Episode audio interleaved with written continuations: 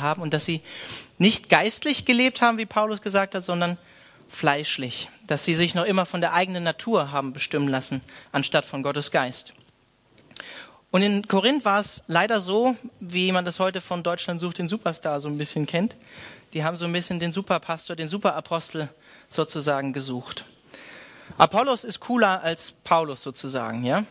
Und Paulus hat uns gezeigt im Kapitel 3, warum das keinen Sinn macht, sich so an einzelne geistliche Leiter und Personen in Gottes Reich zu hängen, weil letztlich alle nur Werkzeuge in Gottes Hand sind.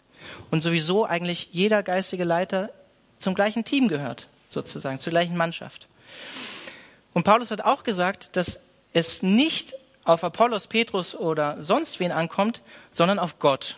Weil Gott ist eigentlich derjenige, der das Wachstum in Menschen bewirkt und dem letztlich auch die Gemeinde gehört und nicht irgendeinem Menschen. Darüber hinaus hat Paulus uns auch gezeigt, dass es nicht darauf ankommt, wie viel jemand in Gottes Reich tut, ja, ähm, sondern dass es darauf ankommt, mit welcher Herzenseinstellung er es tut und auf welche Art und Weise er es tut. Und Paulus hat in Kapitel 3 mit der Gemeindespaltung sozusagen, die in Korinth vorgeherrscht hat, aufgeräumt, mit dem christlichen Popstar-Kult sozusagen, ja.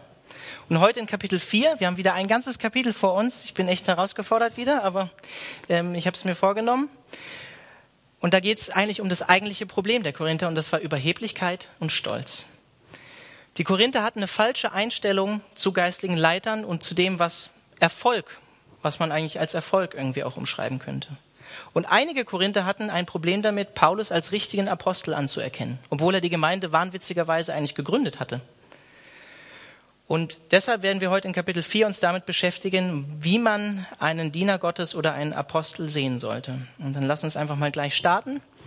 In Kapitel 4 ab Vers 1 sagt Paulus, nun wisst ihr auch, wie ihr von uns denken müsst. Diener Christi sind wir, denen die Verkündigung der Geheimnisse anvertraut ist, die Gott uns enthüllt hat. Und was erwartet man von jemandem, dem eine Aufgabe anvertraut ist?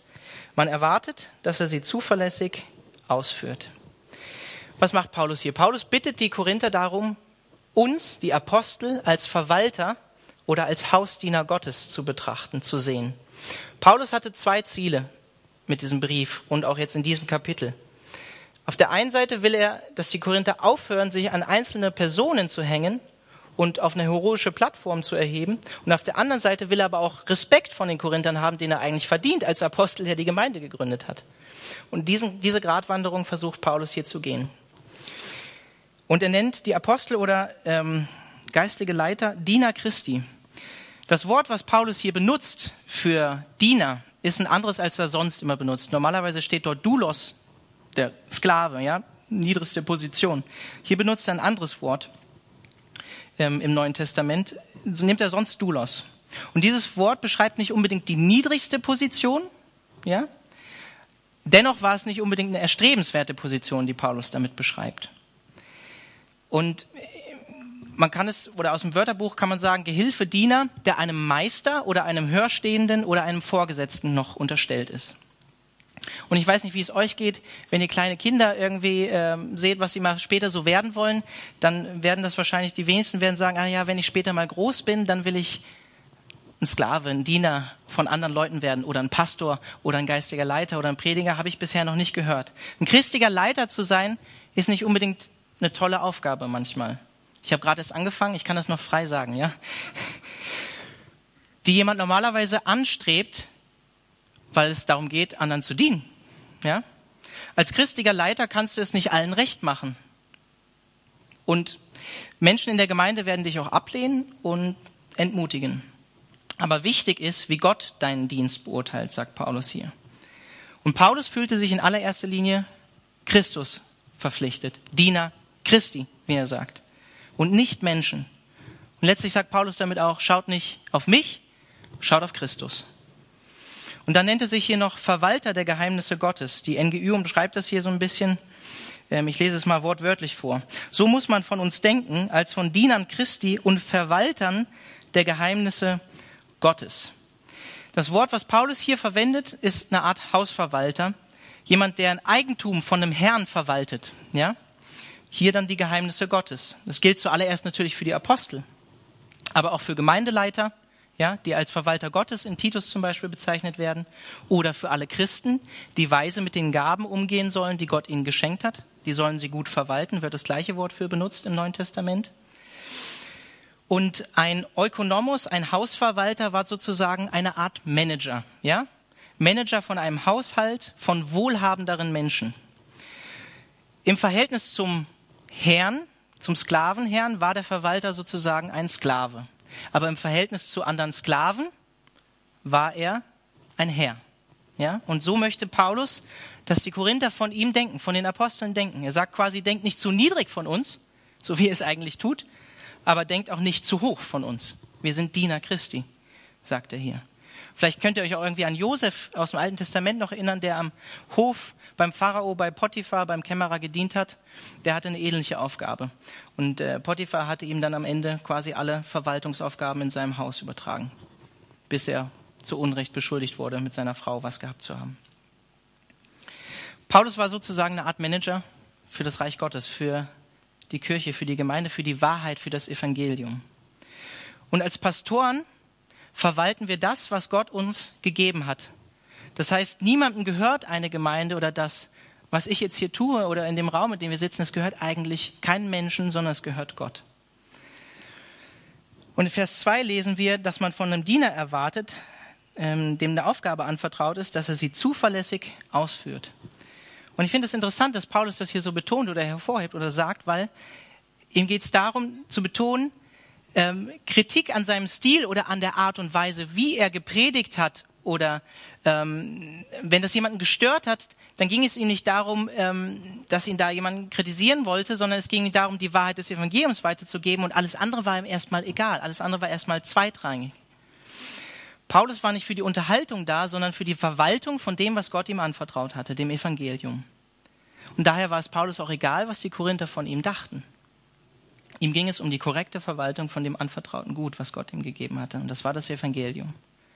Das Wichtigste für ihn als Verwalter für Gott war Treue. Treue in dem, was Gott ihm anvertraut hatte. Und das gilt auch für jeden anderen Christen mit den Aufgaben, die Gott dir anvertraut hat. Alles andere ist erstmal zweitrangig.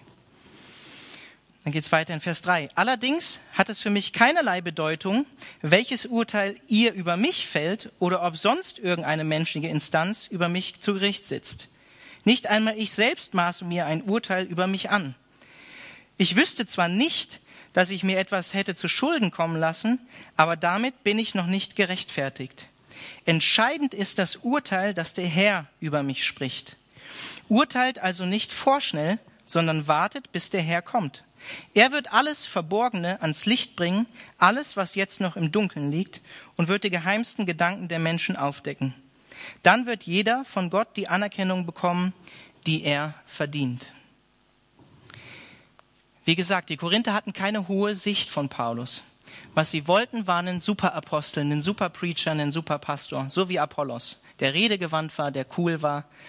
So jemanden wollten die Korinther haben. Ähnlich ist es leider heute häufig auch in unseren Gemeinden. Aber Paulus sagt hier, es ist ihm nicht wichtig, was Menschen über ihn denken, sondern wie Gott selbst ihn beurteilen würde.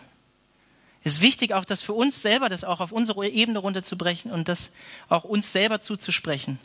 Wobei ich trotzdem sagen möchte und betonen möchte, sollten wir die gleiche Einstellung wie Paulus hier wirklich haben, so nach dem Motto, es geht nur um mich und den Herrn und was meine Geschwister über mich denken, ist völlig wurscht oder was der Pastor über mich denkt, ist völlig egal. Das sehe ich ein bisschen kritisch, denn grundsätzlich ist das, glaube ich, nicht die richtige Haltung, so eine Haltung zu haben. Das kann in bestimmten Situationen richtig sein, in bestimmten kann es aber auch nicht richtig sein. Und ich weiß nicht, wie es dir geht. Ich als jemand, der schon länger Christ ist, ich habe schon zu Unrecht falsche Anschuldigungen in der Gemeinde bekommen oder wurde verleumdet. Ist mir schon passiert in der Gemeinde. Und dann gilt für dich auch an Vers 4 zum Beispiel hier festzuhalten, so wie Paulus sagt, entscheidend ist das Urteil, das der Herr über mich spricht. Dann kann es wichtig sein, dann musst du auch daran festhalten. Aber trotzdem glaube ich, dass es im vollen Sinne, so wie Paulus es hier sagt, für einen Apostel gilt. Die Bibel fordert uns ja auch dazu auf, uns den Ältesten oder Pastoren unterzuordnen ne? oder auf sie zu hören. Dies so zur Info. Die Korinther konnten diese Einstellung jedenfalls nicht an den Tag legen, die Paulus hier hat, da Paulus sie sonst daran erinnert hätte, hey, liebe Korinther, ich bin euer geistlicher Papa, ja? Ich hätte das Recht, euch kritisch zu beurteilen. Deswegen dürftet ihr solche eine Haltung leider nicht annehmen, liebe Korinther.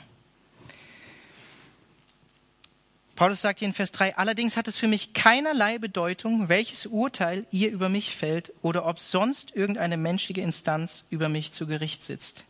Nicht einmal ich selbst maße mir ein Urteil über mich an. Und es ist doch wahr, unsere Selbsteinschätzung ist häufig, wenn wir ehrlich mit uns selbst sind, Selbstüberschätzung, oder? Häufig, häufig. Wir liegen nämlich häufig nicht richtig mit dem, wie wir uns selber einschätzen. Da gibt's ähm, das, was du über mich jetzt denkst, wenn du mich hier vorne siehst. Dann gibt's das, was ich über mich denke. Und dann gibt's noch die Wahrheit, die irgendwo dazwischen wahrscheinlich liegt. Ja? Wir beurteilen uns entweder zu hart oft oder zu weich. Ja? Und Paulus weiß das und deswegen sagt er hier, er sieht seine Rechtfertigung nicht in seinem eigenen Gewissen, sagt er nochmal, sogar, nicht in seinem eigenen Herzen, nicht in seinem eigenen Gedanken, und auch wenn Paulus sogar ein reines Gewissen hatte, sagt er hier, ist es letztlich nicht das, was ihn rechtfertigt, sondern Jesus Christus. Das war seine letzte Rechtfertigung, wie er sagt. Und nicht sein eigenes Leben. Entscheidend ist das Urteil, das der Herr über mich spricht, sagt er. Urteilt also nicht vorschnell, sondern wartet, bis der Herr kommt. Er wird alles Verborgene ans Licht bringen, alles, was jetzt noch im Dunkeln liegt, und wird die geheimsten Gedanken der Menschen aufdecken dann wird jeder von Gott die Anerkennung bekommen, die er verdient. Vielleicht können wir uns das, die Situation mit den Korinthern wie so eine Art Wettkampf vorstellen. Die Korinther spielten sich quasi auf wie so Schiedsrichter in einem Wettkampf, sagt Paulus hier, in, oder könnte man so in Vers 5 reindeuten. Sie gaben einigen geistigen Leitern die Trophäe und haben gesagt, ey, Apollos, der ist cool, dem geben wir eine Goldmedaille, der ist super. Und andere haben sie als Loser abgestempelt. Unter anderem häufig anscheinend auch Paulus. Deswegen schreibt er hier das. Und das, so sagt Paulus hier, obwohl der Wettkampf noch nicht mal vorbei ist, wie er hier in Vers 5 sagt. Urteilt also nicht vorschnell, sondern wartet, bis der Herr kommt. Der Wettkampf ist noch nicht mal vorbei. Also warum richtet ihr schon? Was steht hier noch in Vers 5? dass Jesus das Verborgene ans Licht bringen wird, was jetzt noch im Dunkeln ist, und die geheimsten Gedanken der Menschen aufdecken wird, die Absichten oder Motive der Herzen sichtbar machen wird. Ich weiß nicht, wie es dir geht, wenn du sowas liest, aber ich finde es schon ein bisschen beängstigend, dass Gott, dass ich vor Gott bin wie so ein aufgedecktes Buch, wo echt alles drinsteht, wo Gott meine geheimsten Gedanken kennt. Finde ich schon ein bisschen beängstigende, beängstigende Tatsache, dass Jesus das sieht, alles sieht dass wir uns nicht vor ihm verstecken können. Und was sagt Paulus hier? Jesus wird uns nach unseren inneren Herzenseinstellungen beurteilen und eben nicht nur nach dem, was wir rein äußerlich für Gott getan haben. Wenn Jesus uns beurteilt, geht es nicht nur darum, was wir getan haben, sondern es geht um deine Herzenseinstellung in dir. Alle menschlichen Bewertungen können da häufig falsch liegen. Und ich möchte einfach ein Beispiel geben. Mir fällt kein besseres ein, aber wie häufig sind die Motive von Menschen falsch, zum Beispiel vorne auf der Bühne zu stehen und Lobpreis zu machen. Vielleicht einfach, um Anerkennung zu bekommen, um gesehen zu werden. Ich weiß, das ist ein bisschen ein plattes Beispiel, aber das sind leider manchmal die Motive, die uns dazu bewegen, den Dienst in der Gemeinde zum Beispiel zu beginnen.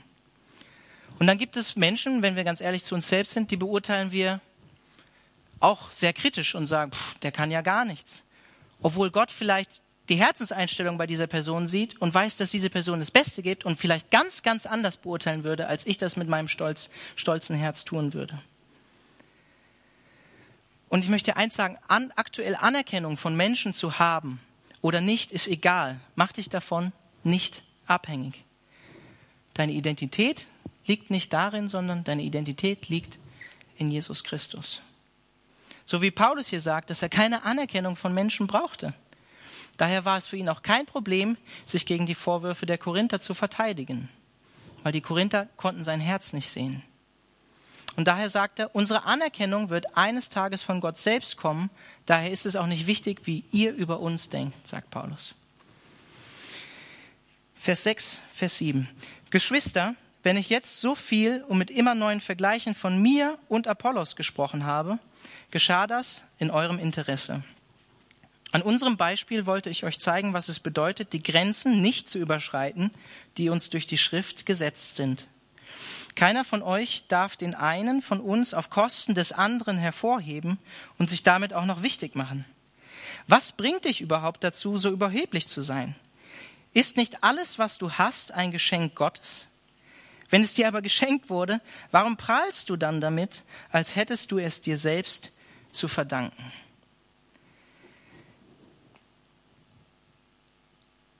Was sagt Paulus hier? Keiner von euch darf den einen von uns auf Kosten des anderen hervorheben und sich damit auch noch wichtig machen. Exakt das, was Paulus in Kapitel 3, Vers 21 auch gesagt hatte.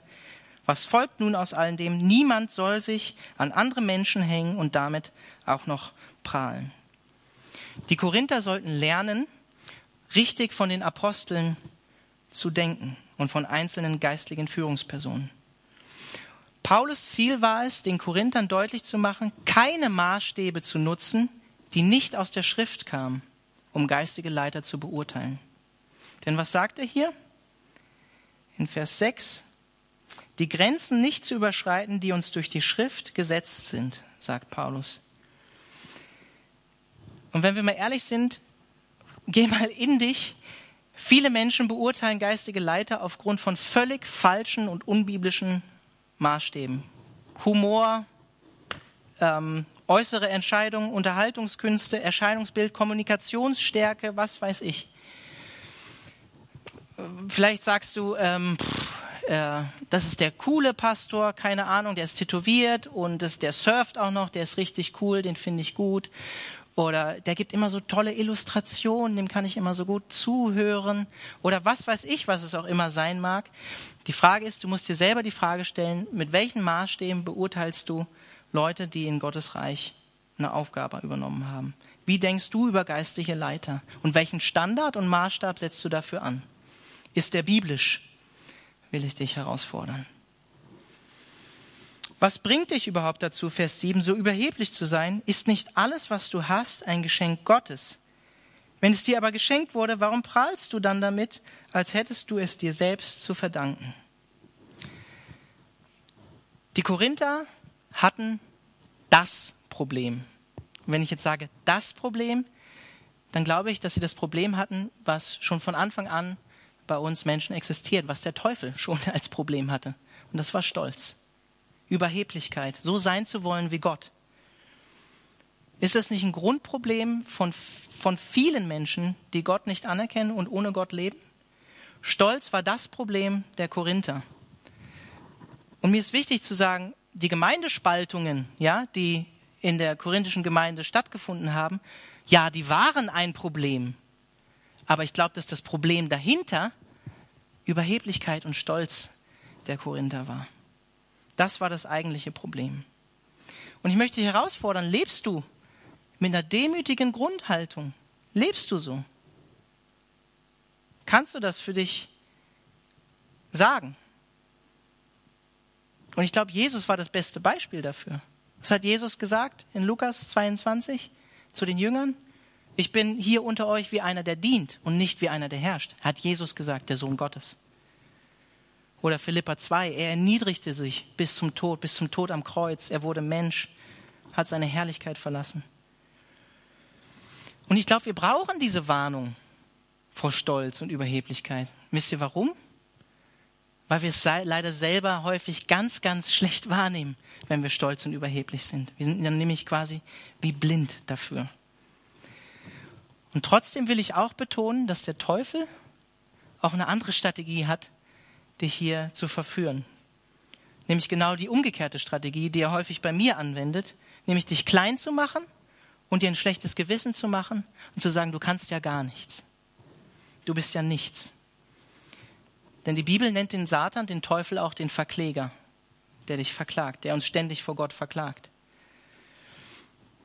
Der Teufel kann es auch anders tun, ja? Es gibt beide Seiten.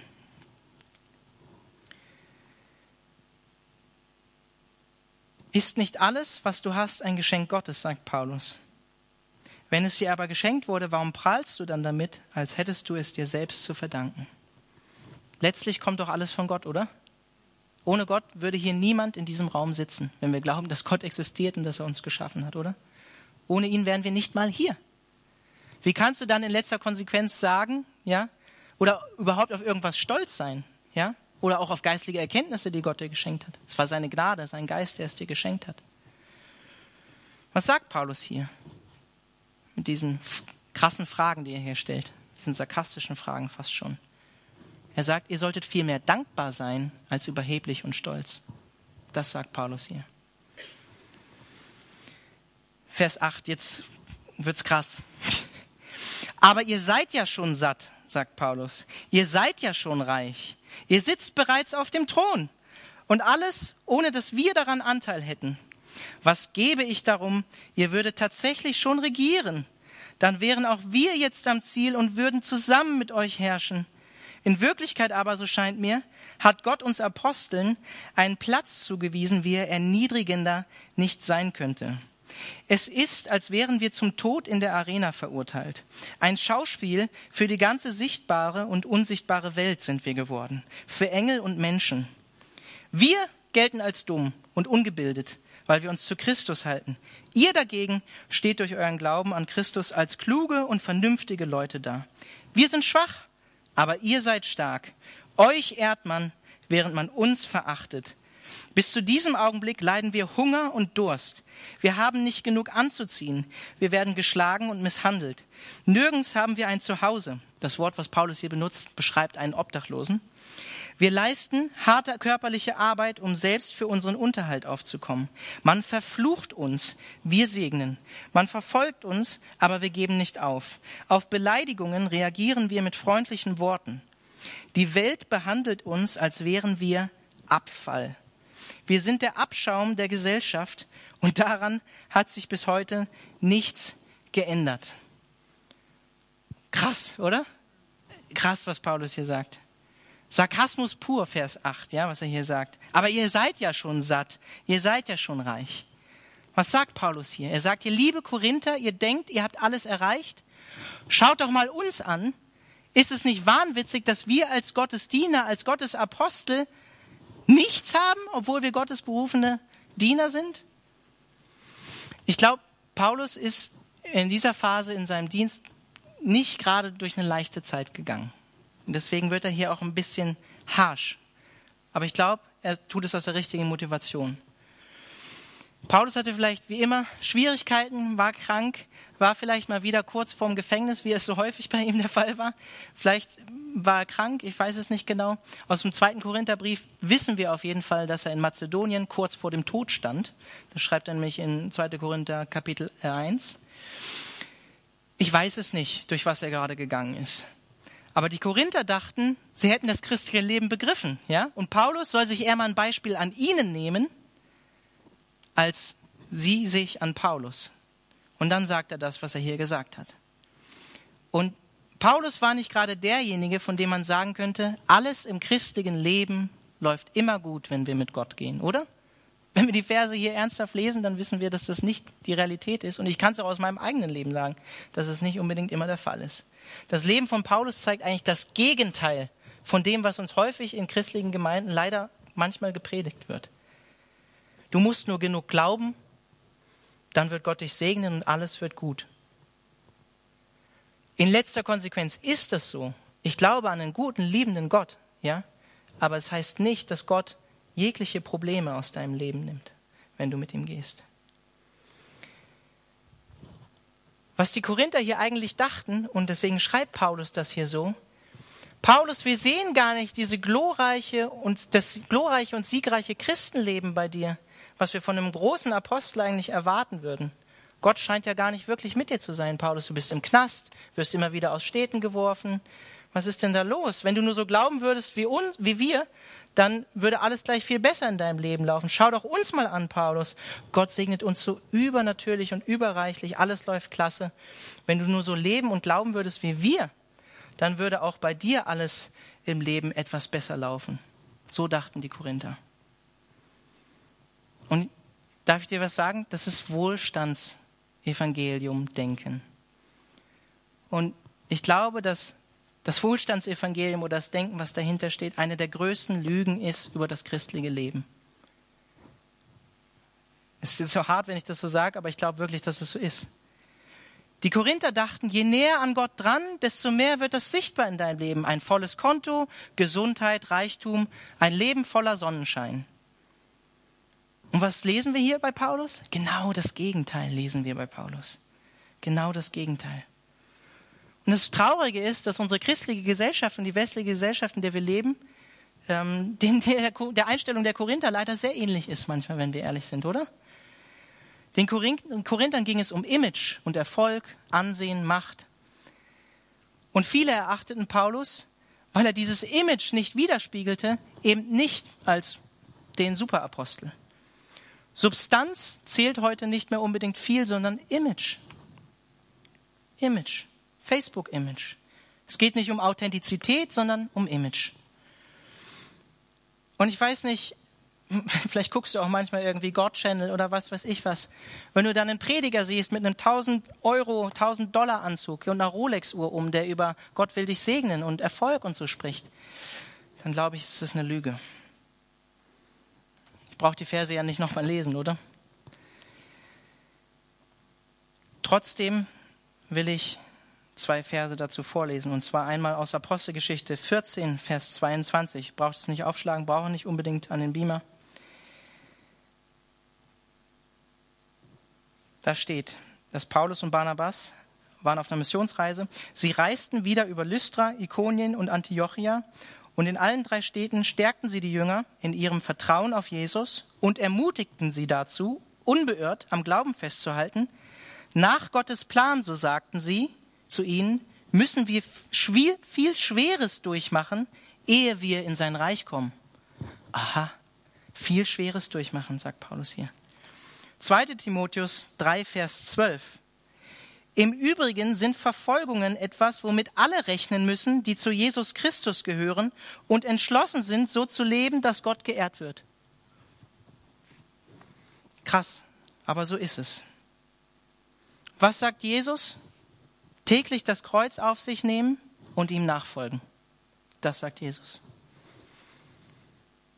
Und wenn du das Alte Testament liest, die ganzen Prophetenbücher, die Propheten wurden nicht gerade zimperlich von dem eigenen Volk, von den Israeliten behandelt. Viele wurden getötet aufgrund der Aussagen, die sie dem eigenen Volk gemacht haben. Johannes der Täufer, der Jesus den Weg bereitet hat, geköpft. Das Leben der ersten Christen, die ersten 400 Jahre? Ziemlich viel Verfolgung, ziemlich viel Leiden. Das Leben von Paulus haben wir gerade gelesen.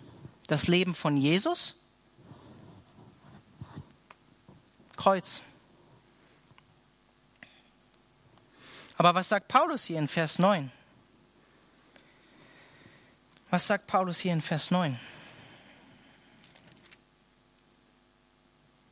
Was gebe ich, äh, Entschuldigung, in Wirklichkeit aber, so scheint mir, hat Gott uns Aposteln einen Platz zugewiesen, wie er erniedrigender nicht sein könnte. Es ist, als wären wir zum Tod in der Arena verurteilt.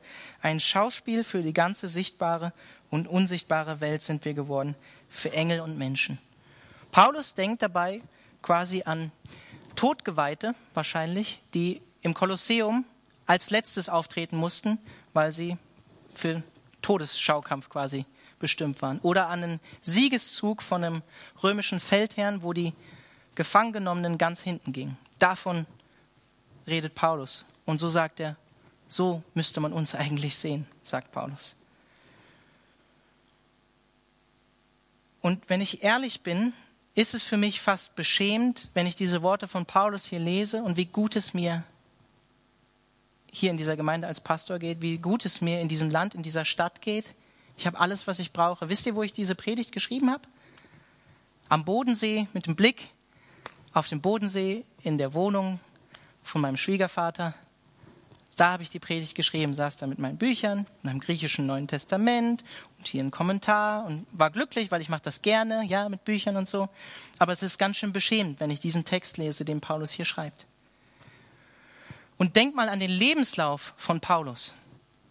Denk mal an den Lebenslauf von Paulus. Von Gemeinde zu Gemeinde gezogen, aus vielen Städten vertrieben, angeschuldigt, Tumulte verursacht zu haben, schlecht von den eigenen Gemeinden bezahlt, unterstützt, häufig im Knast. Und jetzt kommt die Frage, wer würde heute Paulus aufgrund von seinem Lebenslauf als Pastor einstellen? Nicht unbedingt viele vielleicht. Die Korinther hatten geistige Leiter und Pastoren zu Rockstars quasi gemacht. Und Paulus zeigt hier, was es wirklich heißt, geistlicher Leiter zu sein. Leidensbereitschaft. Leit Leiterschaft bedeutet Bereitschaft, wirkliche Leiterschaft bedeutet Bereitschaft zum Leiden. Und meine Aufforderung an euch ist, betet für Sam, betet für Alex, die jetzt gerade im geistlichen Dienst anfangen. Ihr dürft auch für mich beten, ich habe auch gerade erst angefangen. Ähm, betet für uns. Ich kann nicht mehr sagen, aber betet für uns. Das brauchen wir. Und ich glaube, das ist sehr wichtig. Alles, was Paulus hier schreibt, war der größte Horror für die Korinther, für diese Einstellung, die die Korinther eigentlich hatten, die stolzen Korinther. Die Korinther waren nicht nur stolz auf ihre Geistlichkeit, sondern sie waren eigentlich ebenso angewidert von der scheinbaren Schwachheit, die Paulus wiedergespiegelt hat von seiner demütigen Haltung als großer Apostel.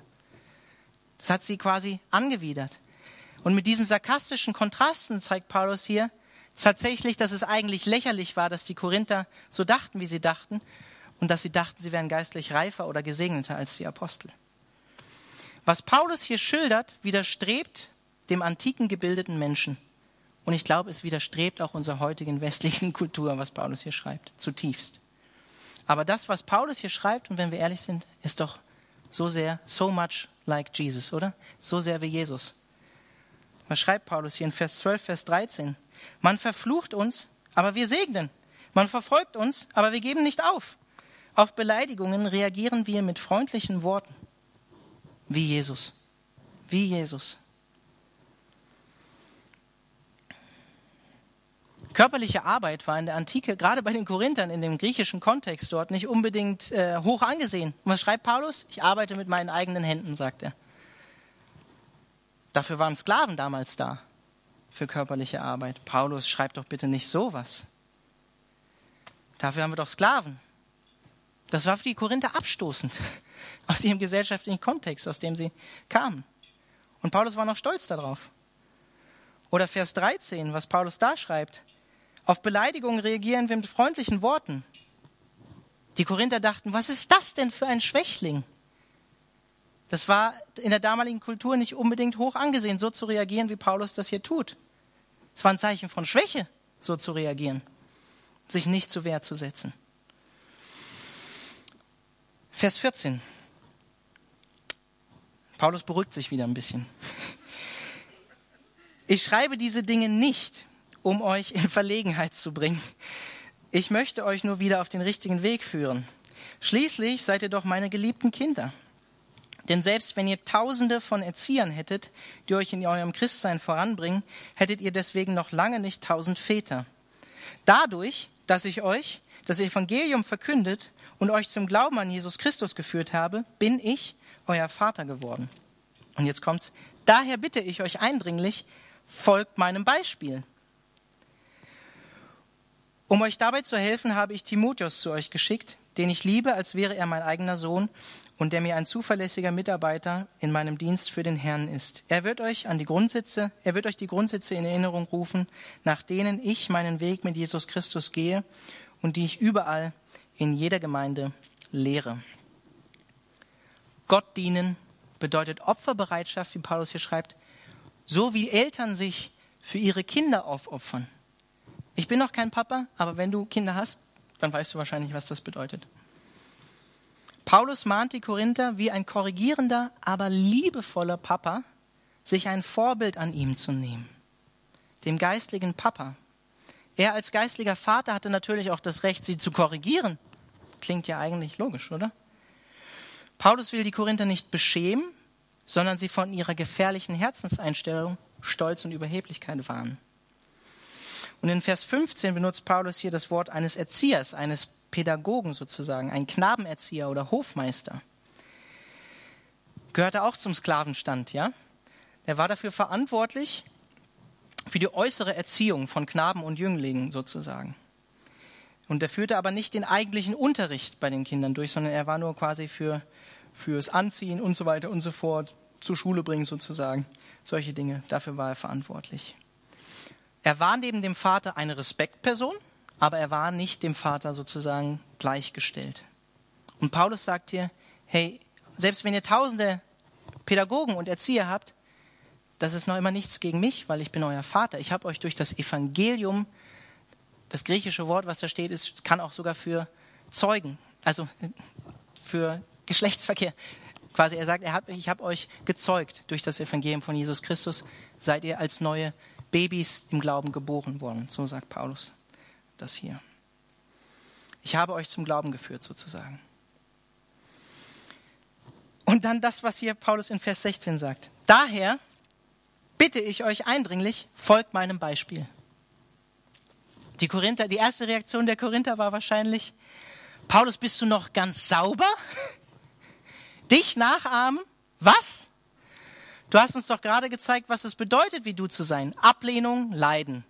Wie zum Tode verurteilt, Verachtung, Hunger, Durst. Kein Zuhause, Misshandlung, Verfolgung, üble Nachrede und Beleidigung, Abschaum der Welt. Und du willst, dass wir dich als Vorbild nehmen? Bist du noch ganz dicht, Paulus? So müssten die Korinther wahrscheinlich reagiert haben. Was für eine Herausforderung von Paulus hier. Auch an uns. Wir haben die Verse gelesen, was das bedeutet. Krasse Herausforderung. Aber warum sagt Paulus das? Weil er nachahmenswerter Vater war. Deshalb sagt Paulus das. Er war der geistliche Vater, den man nachahmen sollte. Und in der Zeit von Paulus war es noch nicht so, dass er sagen konnte, hey, hier, liebe Korinther, ihr habt eine NGÜ, zack, zack, zack, zack, zack. So, lest euch mal meine Briefe durch. So war das ja nicht. Es gab ja keinen Buchdruck, es gab Schriftrollen, ja. Es gab auch, geschweige denn gab es Internet, ja. Äh, gab es natürlich auch nicht. Die Menschen damals, die ersten Christen, mussten teilweise, klar, es gab ein paar Evangelien und so, aber die Menschen, die Briefe wurden auch öffentlich vorgelesen und die Leute konnten sonst selber, hatten sie meistens nicht die Möglichkeit darin zu lesen. Ne? Die Menschen mussten christliche Nachfolge an Vorbildern lernen. Und deswegen sagt Paulus das hier. Ganz einfach. Sie mussten es an ihm lernen. Vers 18.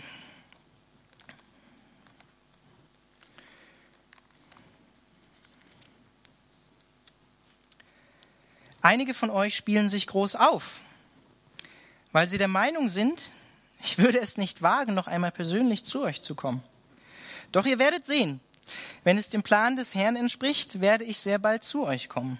Und dann interessieren mich nicht die Worte dieser Wichtigtour, dann interessiert mich, ob in ihrem Leben Gottes Kraft sichtbar wird. Denn das Reich Gottes gründet sich nicht auf Worte, sondern auf Gottes Kraft. Was ist euch lieber?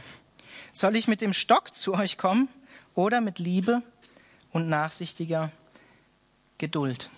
Was glaubt ihr, was war Paulus lieber? Mit Liebe und nachsichtiger Geduld können wir uns sicher sein. Ich will dazu auch noch einen Vers aus 2. Korinther, Vers, äh, Kapitel 13, Vers 10 lesen. Da schreibt Paulus, das ist übrigens auch der Grund, weshalb ich euch das alles schreibe, solange ich noch in der Ferne bin.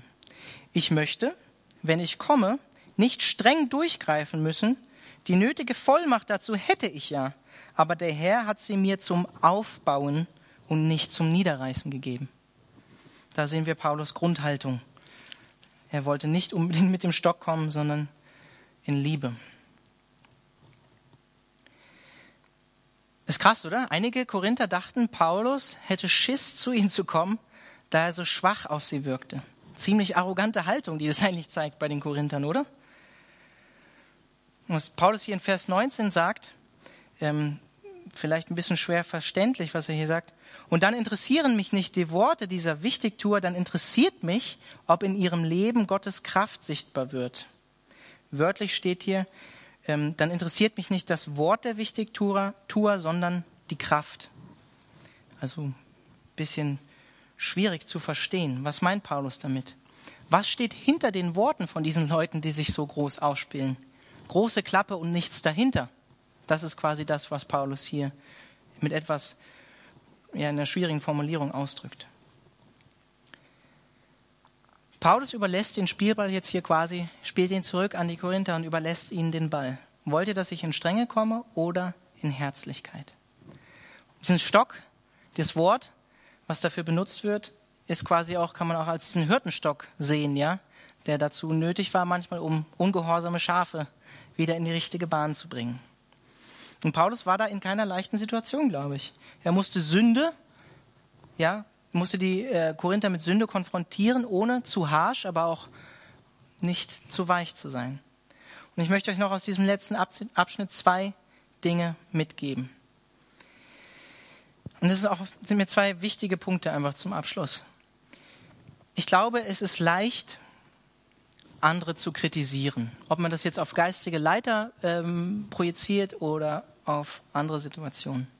Ich glaube, wir verhalten uns häufig so wie in einem als Zuschauer in einem Fußballspiel zum Beispiel, ja, ich weiß nicht, ob ihr das kennt, lasst es auch irgendwas anderes sein von, von mir aus, ja.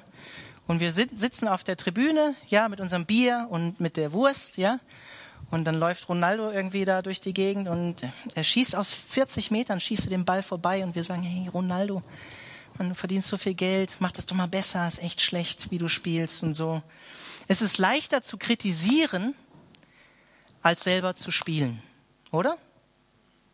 Es ist leichter, in der Jury von Deutschland sucht den Superstar zu sitzen, wie Dieter Bohlen, als selber zu singen. Und genauso ist es auch leichter, christliche Leiter zu kritisieren, anstatt selber zu dienen und sich nach vorne zu stellen. Es ist leichter, die Verantwortlichen in einer Gemeinde zu kritisieren, als selber zu dienen. Es ist leichter, die Predigt zu kritisieren, als selber hier vorne zu stehen und Gottes Wort auszulegen.